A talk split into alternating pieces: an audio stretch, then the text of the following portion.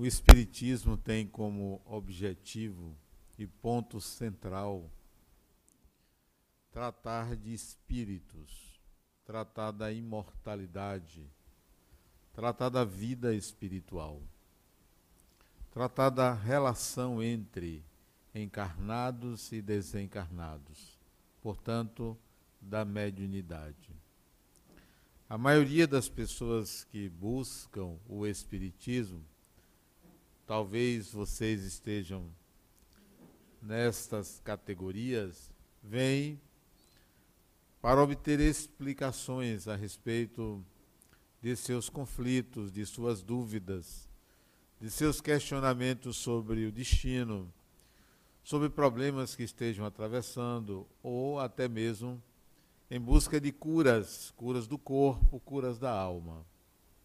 Vem sempre em busca de um esclarecimento adicional, além daqueles obtidos pela ciência e pelas religiões tradicionais. Chegando ao Espiritismo, se deparam com grupos, com seres humanos, com pessoas que também têm seus conflitos, têm suas interrogações, suas dificuldades.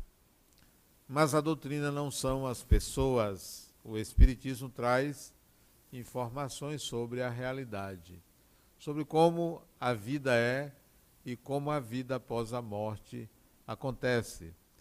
Alguns vêm, inclusive, em busca de informações sobre parentes desencarnados, pais, mães, filhos, irmãos, avós, netos, companheiros, companheiras, vem em busca de informações sobre como está a pessoa, como se encontra.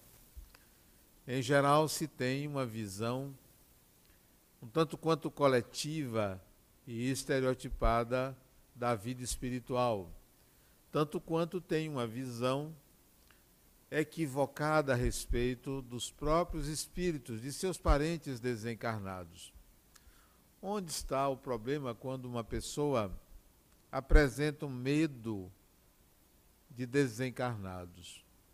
Onde está o problema quando uma pessoa, ao manter um contato mediúnico, começa a tremer, se arrepiar ou ter sensações orgânicas?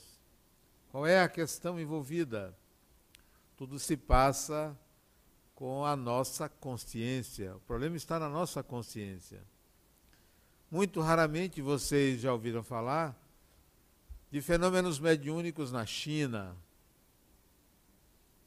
Raramente vão ouvir falar de um médium chinês ou de fenômenos mediúnicos na Índia, de um médium indiano ou vão ouvir falar de um fenômeno mediúnico no Iraque. Por quê? Porque as nossas crenças direcionam as nossas percepções.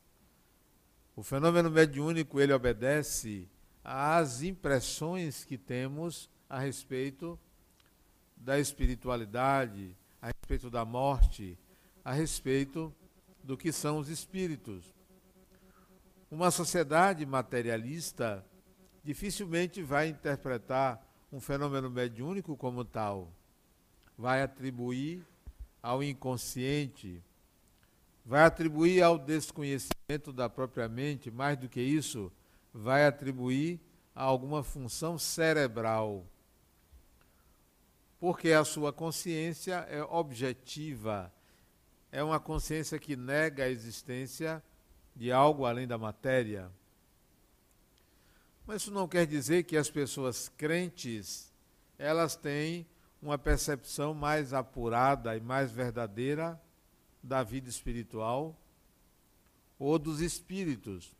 Em geral, as pessoas que acreditam na vida após a morte, as pessoas que acreditam na existência dos espíritos, não tem uma visão natural desta relação ou de como vivem os espíritos. Tratam a mediunidade como algo atípico, quase sobrenatural. A comunicação com os espíritos em geral, se dá na penumbra para essas pessoas a meia luz em ambientes religiosos, como se a mediunidade fosse privilégio das religiões ou destes ambientes. Significa que não há uma naturalização do que é o mediúnico.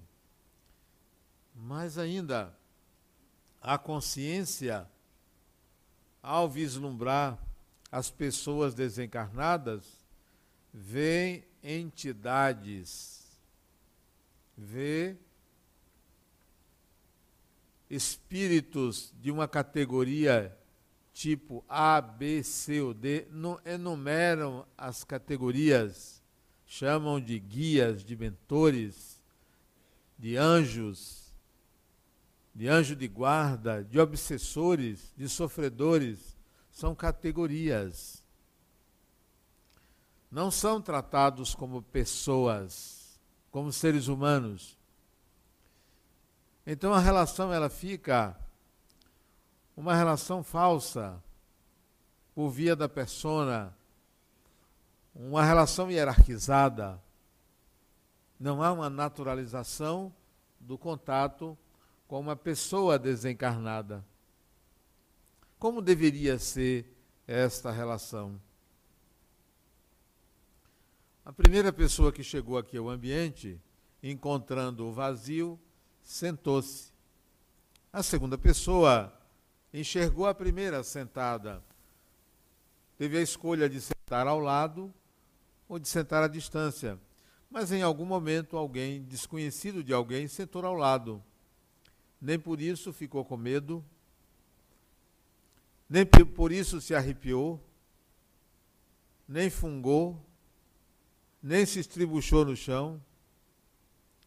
Por que a relação com desencarnados provocaria essas sensações? Exatamente por um desconhecimento de como se processa o fenômeno mediúnico. Necessariamente não há a imposição de se estar ao lado de um desencarnado. A comunicação pode se dar à distância. Pode não se sentir absolutamente nada, ser apenas algo intelectual, do intelecto, da razão, pode ser um pensamento.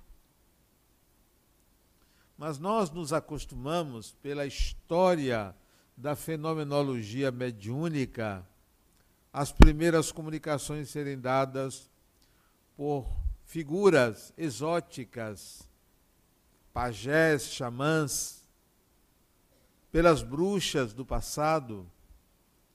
Quem se comunicava com os espíritos tinha amuletos, patuás, promovia rituais, usava o fogo, usava a magia, entre aspas.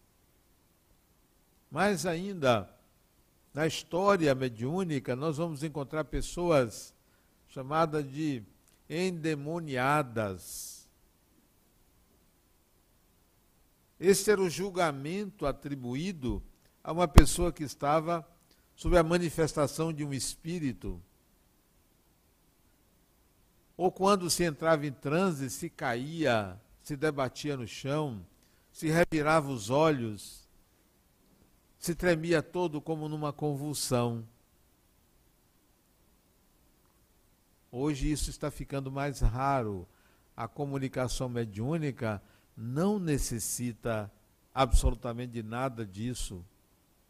Embora isso possa eventualmente acontecer, e acontecendo não significa que não esteja havendo um contato mediúnico, mas nós aqui todos nos relacionamos com pessoas desencarnadas e não sentimos nada disto. Quando eu digo nos relacionamos, eu estou me referindo ao cotidiano, ao dia a dia, dentro de casa, em lugares públicos, na praia, no clube, na escola, no trabalho, na empresa, na fábrica, dirigindo o carro ou executando qualquer outra atividade. A população de espíritos ou de pessoas desencarnadas, em relação a de pessoas encarnadas é aproximadamente três vezes maior. Se nós somos 7 bilhões de encarnados, nós temos pouco mais de 20 bilhões de pessoas desencarnadas em volta do planeta. Próximo a nós, convivendo, uma população menor, claro. Aqueles que não se encontram em cidades espirituais, mas se encontram nas casas onde viveram, ou próximo aos seus amores, ou até mesmo próximo àqueles que odeiam, não é muito pequena. Vamos admitir que para cada residência nós tenhamos pelo menos uma pessoa desencarnada. Se Salvador tem um milhão de habitações, nós teríamos um milhão de desencarnados para três milhões de encarnados. Então é uma população relativamente grande e que nós não notamos. Uma vez ou outra, alguém dentro de casa se lembra de um ente querido, uma saudade muito grande vem, o nome da pessoa naturalmente vem à mente, à consciência. Talvez não se dê conta que isto é uma aproximação espiritual e que é possível estabelecer um diálogo sem nenhuma afetação, sem nenhuma modificação física e até emocional. Uma vez eu fui entrevistar, isso tem muitos anos, tem talvez uns 35 anos atrás, eu fui entrevistar uma senhora em Brasília. Eu representava um jornal espírita e eu fui entrevistá-la. Ela me recebeu numa sala de uma casa pertencente a um centro espírita de nome Comunhão Espírita. Acho que é Comunhão Espírita Cristã ou Comunhão Espírita de Brasília. Não estou lembrado exatamente porque tem muitos anos e a minha idade me permite esquecer a hora que eu quiser. Pois bem, ela sentada aqui, como essa jovem está, e eu me sentei à frente dela. Trouxe meu caderno de anotações, onde tinha as perguntas que eu ia fazer a ela. Do lado esquerdo dela, tinha uma cesta com várias cartas fechadas, todas fechadas, as cartas. Cada carta era grampeada com uma folha de papel em branco atrás da carta. Do outro lado, uma outra cesta onde ela colocava as cartas para serem devolvidas aos seus remetentes. Ela pegava a carta, não abria, evidentemente, mirava, não via quem era o remetente, onde morava, não sabia e começava a psicografar. De olhos abertos, sem olhar para o papel e me perguntando: Sim, meu filho, você está falando o quê? E escrevendo. Terminava, botava do outro lado e pegava outra enquanto eu a entrevistava. Um certo momento, eu esqueci o nome dela. Não sei se era dona Irene, algo assim. Em certo momento ela diz, disse para mim, ela parou de fazer esse movimento de psicografar. Detalhe, ela psicografava o nome do remédio que a pessoa precisava, sem ler. A resposta era o remédio, a dosagem. Botava lá. Em determinado momento, ela parou assim e disse: Sim. Ah, doutor Dias da Cruz está me dizendo que seu irmão, disse o nome de meu irmão, está com um problema no rim esquerdo. mas assim, como quem estava conversando naturalmente com a outra pessoa. Não entrava em transe, não fechava os olhos, não tremia o corpo, não fungava. Como se tivesse ali três pessoas conversando. Ela com esse sujeito, Dias da Cruz, um médico, e eu ali, e eu só anotando. E ela fez essa interrupção. Ah, procure seu colega, um colega de trabalho, eu era funcionário da Caixa, fulano de tal, ele está com um problema de tal tipo, não de saúde, um problema emocional, para eu ajudar esse colega. Para mim não foi surpresa, porque eu não entrei no Espiritismo buscando um fenômeno. Não entrei porque estava doente, nem porque estava obsidiado, por nada. Eu fui enganado. Sabe como é que eu entrei? Eu morava ali na Vitória, tinha pouco menos de 20 anos, e um amigo meu chegou para mim e disse assim, Adenal, vamos numa festa? E eu solteiro, tímido, nunca tinha namorado, resolvi, botei uma roupa de ver Deus, e resolvi ir para a festa, para ver se eu arranjava alguém para cuidar de mim. Ele não me disse que a festa era o aniversário de um centro espírita. Olha a festa que ele me chamou. Cheguei lá, vi aquele negócio, aquelas coisas. Então, deve ser os convidados para o aniversário. Assisti uma palestra fenomenal. A palestra foi sobre um livro chamado Paulo e Estevão. E a pessoa contou a história. Aquilo me, me arrebatou. Eu já tinha leituras sobre o Espiritismo, mas não frequentava nenhum centro. A partir dali, eu passei a frequentar. Então, não foi nenhum fenômeno que me atraiu. Não foi nenhuma doença. Foi desta maneira. Não fui acostumado a lidar com o fenômeno mediúnico e ir atrás de comprovações. Não precisava de comprovações. A teoria, as minhas indagações filosóficas, os meus estudos, após a leitura do livro dos Espíritos, do livro dos Médios, foi suficiente para dizer: nisto eu acredito. Era isso que eu sempre pensei que era a realidade.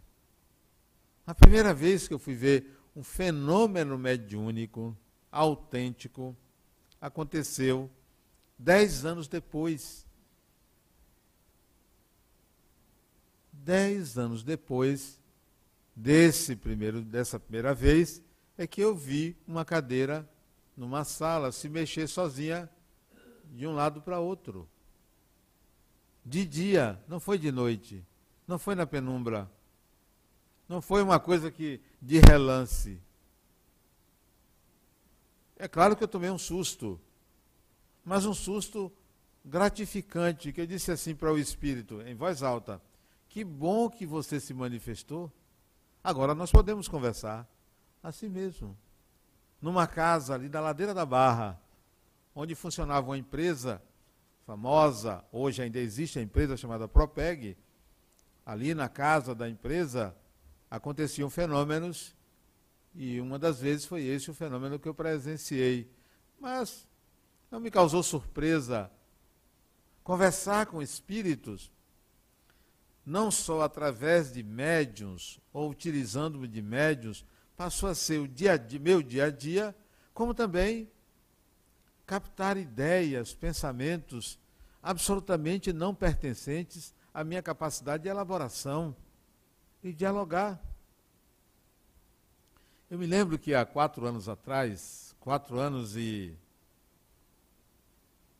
cinco meses, em setembro, não, em outubro, quatro meses, em outubro de 2014, outubro de 2014, eu estava na varanda da minha casa. Eu moro aqui perto. Sentei para descansar na varanda, uma tarde de quinta-feira. Eu só trabalho até quinta, meio-dia. E às tardes de quintas-feiras, ou eu vou para o cinema, ou eu não faço nada, ou eu durmo. Uma das três coisas. Eu fui para a varanda, não estava fazendo nada, admirar a paisagem, uma paisagem bonita, muito verde, muitas árvores. E eu senti intuitivamente que alguém se sentou na poltrona do lado da minha e disse assim para mim: Nós estamos construindo um lar de idosos. A voz era dentro da minha cabeça, não era do lado de fora. Era uma voz masculina. Não era um pensamento. Era uma voz. Como se a cabeça fosse uma caixa de som. Isso ressoava dentro de mim. Nós estamos construindo um lar de idosos, não é? E estávamos construindo um lar de idosos. Ele disse assim para mim: reserve dois pavimentos para construirmos um centro de reabilitação de sequelados por AVC. Outubro de 2014. Pois não, vou reservar. O prédio de quatro andares estava todo reservado para habitações, apartamentos. E ele pediu que reservasse dois para reabilitação. A partir dali eu comecei a estudar sobre reabilitação de pessoas que têm AVC. Tipos de AVC, tratamentos indicados, equipamentos utilizados, medicações utilizadas, tudo sobre AVC. Outubro de 2014. Num fenômeno mediúnico, autêntico, sem qualquer alteração. Cheguei aqui, antes de começar a palestra, falei para meus amigos, gente, vamos construir, eu todo radiante, vamos construir um centro de reabilitação que está funcionando, inaugurado no dia 16 de setembro de 2017.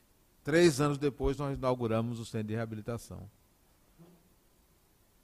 Um mês e meio depois dessa comunicação mediúnica, quem tem um AVC? Eu. Euzinho, um AVC. Coisa boa. Nunca tinha experimentado um AVC, é um negócio bom. É interessante.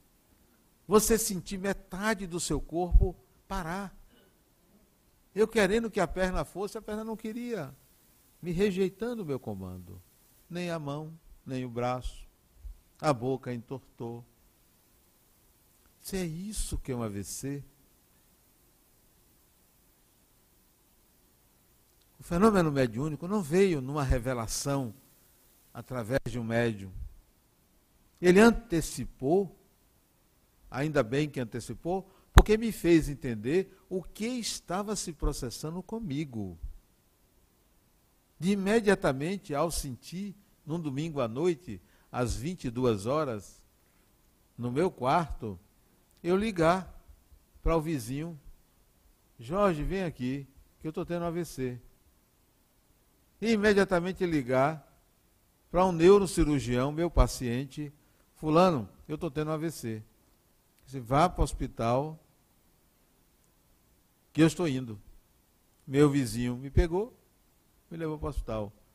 Em menos de 30 minutos do evento, eu já estava dando entrada da emergência do hospital pela AVC. Olha outro fenômeno que aconteceu. Quando eu cheguei no hospital São Rafael, estava me esperando. O neurocirurgião, meu paciente. Três médicos daqui. Três o plantonista, que o cirurgião já tinha avisado ao médico plantonista, o radiologista, que ele já tinha avisado ao radiologista para se preparar para fazer, e um neurologista. Sete médicos me aguardando, só pode ser merecimento. Me tiram do carro, me botam numa cadeira de rodas. Eu todo contente porque estava vivendo a experiência de ser cuidado, nunca fui cuidado. A não ser quando era criança, minha mãe cuidou de mim. Mas depois de certa idade, 16 anos, eu para você cuidar de mim totalmente, totalmente. A ter liberdade. Morei fora de minha casa, da casa de meus pais, totalmente. Então eu estava vivendo a experiência de ser cuidado, de estar numa cadeira de rodas, de ter pessoas me conduzindo para uma tomografia. Quando me tiraram da cadeira de rodas e me botaram na maca, deitaram para levar para o centro de radiologia, outra voz. Só que eu vi a pessoa. Uma mulher jovem, branca, cerca de 30 anos, começou a conversar comigo em inglês. Ela disse assim: olhou para mim, não conheço, nunca vi essa mulher. Achei-a parecida com a outra que eu vi anos antes, eu conto em que circunstância. Ela chegou para mim e disse, em inglês muito britânico: Eu sinto muito, eu não pude evitar. Eu tentei evitar, mas eu não pude evitar. E me acompanhou ao lado da maca até o resultado da tomografia, que foi dada imediatamente após o término do procedimento. Quando veio o resultado, ela desapareceu, mas ela me acompanhou ali. Para as pessoas não estava acontecendo nada. Para mim, eu estava me comunicando com uma pessoa e ao mesmo tempo ela estava do meu lado. Não sei quem é até hoje. Quatro anos atrás, dia 30 de novembro de 2014 esse episódio. Achei a Aparecida com a outra mulher que eu conheci em outras circunstâncias. Eu fui aos Estados Unidos dois anos antes, três anos antes, fazer palestras. 2011. E estava na cidade de New Jersey, vizinha a Nova York. ia fazer palestra num centro espírita que tem nessa cidade. Um centro relativamente grande, para os padrões americanos. E fiquei hospedado na casa do presidente do centro espírita, um paulista, estudante, foi fazer mestrado em biologia nos Estados Unidos e lá ficou. Ele devia ter seus 30 anos nessa época. Fiquei hospedado em casa dele, ele me cedeu o quarto dele. Eu estava com a minha esposa. Ficamos no quarto dele. Quarto apertado, bem apertado mesmo. Fiquei ali. Quando eu me deitei, eu saí do corpo. Totalmente consciente, na casa dele, no andar de cima. O quarto dele entrando na frente da porta, e o quarto dele devia ter 10 metros quadrados, bem pequeno. Na frente da porta tinha uma pequena janela, do lado esquerdo a cama, do lado direito na parede uma televisão, um criado mudo e uma estante de livros na parede à esquerda da entrada. Pois bem, eu saí do corpo. E nessa parede onde tinha a estante de livros, era uma porta uma porta larga. E eu vi uma outra cama no quarto vizinho. E nessa outra cama tinha uma jovem que me pareceu parecida com esta, ou esta parecida com aquela, sentada na cama, e ela olhou para mim e sorriu. E eu fui na direção dela. E esta mesma americana, ela falava português com sotaque mineiro. Ela era americana, mas falava em português comigo, com sotaque mineiro. E ela me disse que morava ali, era desencarnada, morava ali. Fora namorada dele. Namorada dele. Ambos desencarnaram num acidente de carro nos Estados Unidos. Ele reencarnou no Brasil e ela ficou. E ali estava ao lado dele por amá-lo. Ele, inclusive, estava noivo de outra pessoa, mas ela estava vivendo ali porque gostava muito dele, certamente candidatando-se a ser filha dele, porque ele estava afim de outra, nem sabia da existência dela. Eu até tive a a gente pensa que os espíritos falam só a linguagem do pensamento. Não. A Babel da comunicação existe também do outro lado. Não pense que a gente se comunica com facilidade com qualquer um, porque somos espíritos. Somos pessoas que temos limitações linguísticas também. Não é difícil você se comunicar com uma pessoa por mímica, que é uma linguagem universal. O pensamento é uma linguagem universal, mas tem limite para aqueles que não desenvolveram essa habilidade de comunicação via pensamento, como também tem espíritos que não conseguem se deslocar rapidamente pelo pensamento, ainda precisam andar. Como tem espíritos que ainda precisam se abrigar da chuva. Que se você deixa a porta aberta, ele vai entrar, não sabe atravessar paredes. Então essa facilidade, ela não é assim tão instantânea para quem desencarna. Ela diz que aprendeu português ali no centro, porque tinham espíritos desencarnados que viveram em Minas Gerais, foram para os Estados Unidos, migraram para lá e ensinavam português a americanos que queriam ouvir palestras públicas em português. Estou contando esses dois episódios de contato com desencarnados para dizer a vocês que isso não me faz mais ou, ou, menos médium do que vocês. Isso é acessível a qualquer um de nós. Precisamos desconstruir muitas crenças a respeito do que são os espíritos. Imagine se aqui eu dividisse vocês em obsessores e obsidiados, em guias, anjos e mentores. Para mim, todos são pessoas, somos pessoas, não tem classificação nenhuma, não tem categoria nenhuma. Então, se uma pessoa quiser me fazer mal e ela esteja encarnada, eu não vou chamá-la de obsessora. É alguém que me deseja o mal. Uma pessoa desencarnada quiser me fazer o mal, eu não vou chamá-la de obsessora. É uma pessoa que me deseja fazer o mal. De que forma eu vou proceder com uma e com outra? Da mesma maneira. Se alguém aqui quiser me agredir fisicamente, pode ter certeza que eu vou buscar ou fugir ou me defender segurando a pessoa, mas não vou agredi-la porque não tenho esse instinto de agressão. Se um desencarnado quiser me agredir fisicamente, eu não estou vendo. Mas se eu sentir algum mal-estar, eu vou desejar o melhor para ele, como desejaria o melhor para qualquer agressor meu. Seja agressor físico, seja agressor psicológico, emocional, qualquer que seja o tipo de agressão.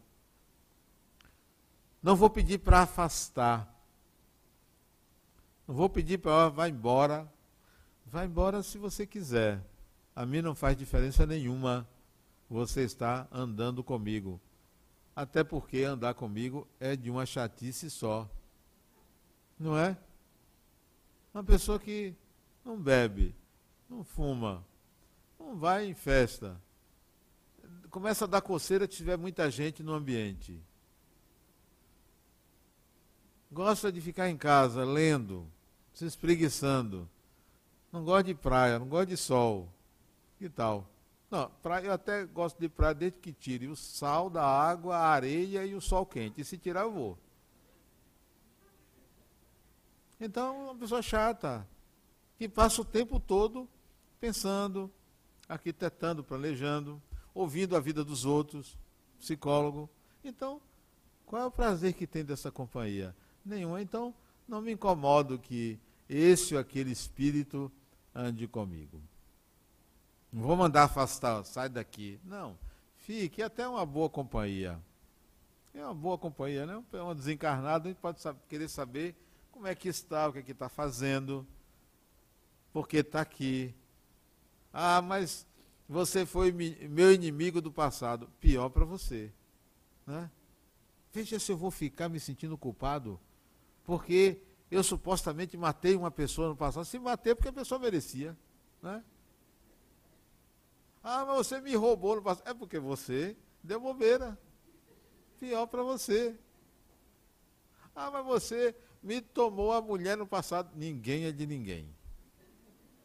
Tenho resposta para todo tipo de acusação. Eu não vou olhar para trás para me culpar no presente. Se não prestei no passado, agora eu sei o meu valor pessoal. Se cometi muitos equívocos, pode andar comigo, você vai ver hoje, esse tipo de equívoco que eu coloquei, eu não cometo. Nem tenho vontade de cometer. Então, por que, que eu vou ficar aceitando que alguém me acuse de coisas que eu fiz no passado. Não aceito. De jeito nenhum. Está perdendo tempo. Pode acusar. Entra por aqui. Sai por aqui. É. Entra por aqui. Não produz efeito nenhum.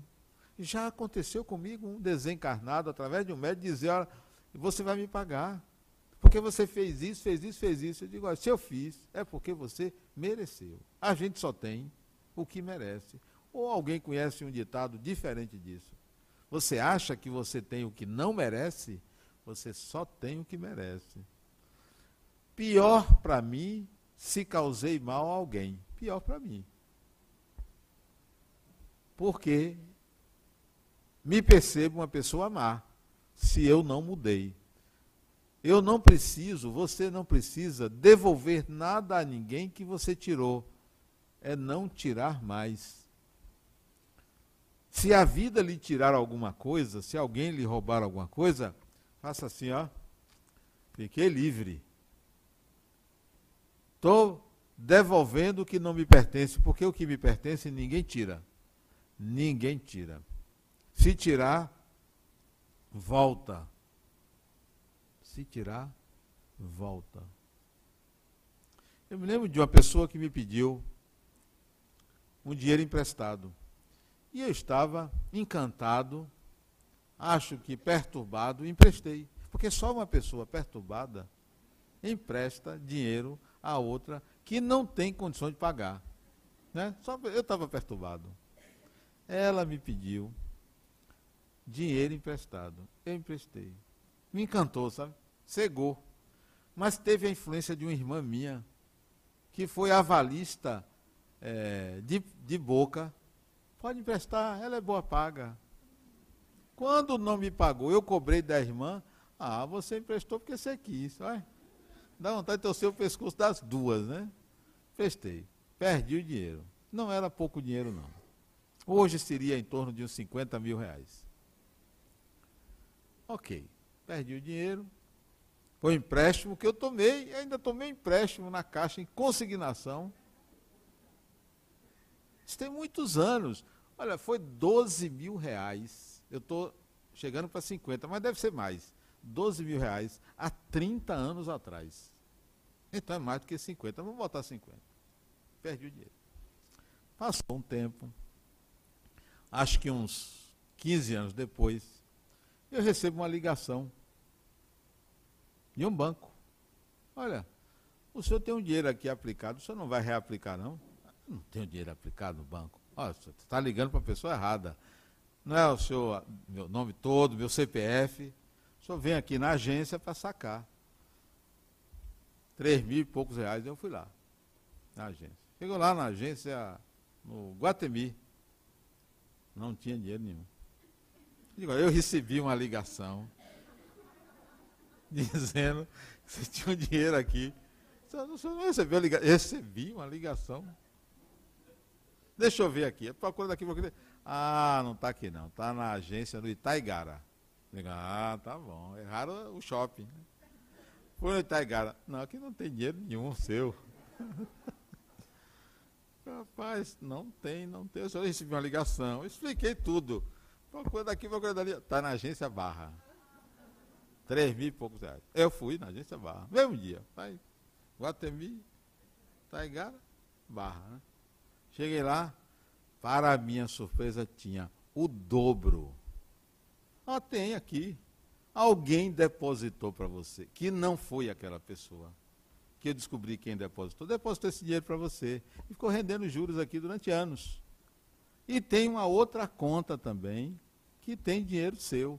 Alguém depositou. Digo, estão devolvendo, né? E para não ter dúvidas, eu saquei na hora. Saquei na hora os dois dinheiros lá, que deu quase 7 mil reais. Não pagou. A diferença aí era o que eu devia mesmo, né? Você só tem o que você merece. Então não me preocupa agressores desencarnados, nem pessoas que querem ou desejam mal a mim. Por quê? São seres humanos, seres humanos, são pessoas. Não podem mais do que lhe é permitido, como eu não posso mais do que sou capaz. O contentar-se da mensagem de Emmanuel diz respeito a que nós somos ambiciosos demais. Que não nos contentamos com o que temos, queremos sempre mais. E eu traduzi para o lado espiritual. Nós não nos apercebemos dos fenômenos mediúnicos na nossa vida, porque queremos demonstrações palpáveis, materiais, da influência dos espíritos sem perceber que é algo natural, sutil, espontâneo. E que não precisa a gente sair pedindo aos espíritos, me dê isso, me dê aquilo, me favoreça nisso, me favoreça aquilo, porque esse comércio, ele só afasta uma relação fidedigna, uma relação autêntica com desencarnados, porque aparece um bando de desencarnados espertos que nos enganam. Para nos tornar escravos das suas ideias e dos seus atos, favorecem pequenas ajudas que acaba a gente criando rituais, oferendas, ofertas, promessas, promessas. Eu me lembro de meu filho quando ele tinha 14, 13 anos, ele fez uma promessa. Ele passou de ano, ele fez uma promessa. Dia de sábado, de manhã, chegou lá na minha, no meu apartamento, eu morava lá na Pituba, um bocado de adolescente junto com ele. Entrou assim no apartamento, que foi o que foi. A gente quer água, a gente quer água. Mas o que está acontecendo? É que seu filho fez uma promessa que se ele passasse de ano, ele subiria os 15 andares do prédio de joelhos. Olha. Veja se isso é coisa. Só pode ser filho de. ou só pode ser maluco, né? Para fazer isso. Mas ele foi esperto. Ele botou joelheira. Ele, ele botou joelheira. E os colegas iam acompanhando ele. Não ia de joelho, não. Ia ia andando, né? Sem se ajoelhar. Só ele que é ajoelhado e aquela, aquela brincadeira. Mas eu, eu falo isso, nós fazemos um bocado de promessas. Ó, se isso me acontecer, se Deus me ajudar, eu prometo isso, eu prometo aquilo. Aqueles que jogam na loteria, eu dou uma parte para a obra de caridade. E essa parte aumenta no início, mas se ganhar, vai, diminui um pouquinho. Não, peraí, eu já faço isso, já faço. Somos nós. Nós não, não nos contentamos em lidar com o espiritual puro, real. Enchemos de rituais, promessas, tabus, preconceitos. É, exigimos certas manifestações absurdas, né? como se os espíritos estivessem à nossa disposição. O fenômeno mediúnico é natural, normal, entra pela nossa mente como um pensamento e que quando nós aprendemos a discernir entre os que são nossos pensamentos e os que vêm de outras mentes, a gente aprende muito mais do que buscarmos cartomantes, é, búzios ou qualquer outro meio de contato com o espiritual. Ele pode ser direto, ele pode ser natural, espontâneo por você, em qualquer lugar, em qualquer circunstância, a qualquer momento. Muita paz.